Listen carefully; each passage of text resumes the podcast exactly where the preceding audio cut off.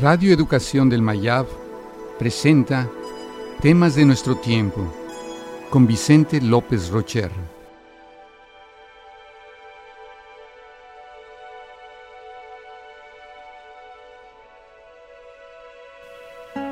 Vida extraterrestre.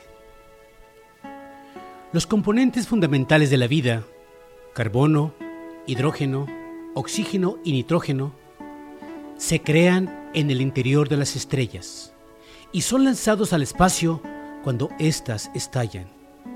Literalmente, estamos conformados por polvo de estrellas. Una teoría defiende que la vida en nuestro planeta es en realidad extraterrestre.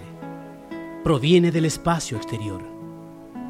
Hemos observado que en los discos que rodean a las estrellas jóvenes, la materia sintetiza aminoácidos.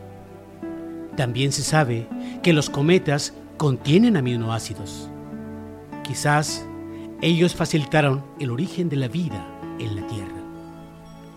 Algunos científicos abren la posibilidad de que existan otras formas de vida fuera de nuestro planeta. Se niegan a aceptar que seamos la única forma de vida en nuestra galaxia. Debido a que se han encontrado océanos de metano en otras lunas del sistema solar, quizás la vida tenga otras formas biológicas muy distintas a la nuestra.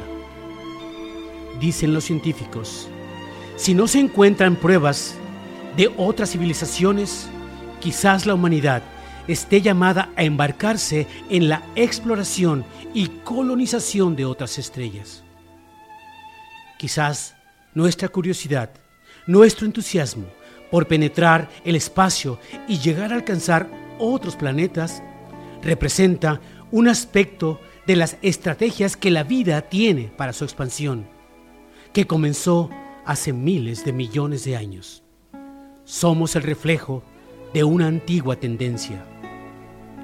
El conocimiento es la nueva fuerza con que la vida en el planeta podrá lanzarse a colonizar nuevos espacios. Pero la empresa no es sencilla.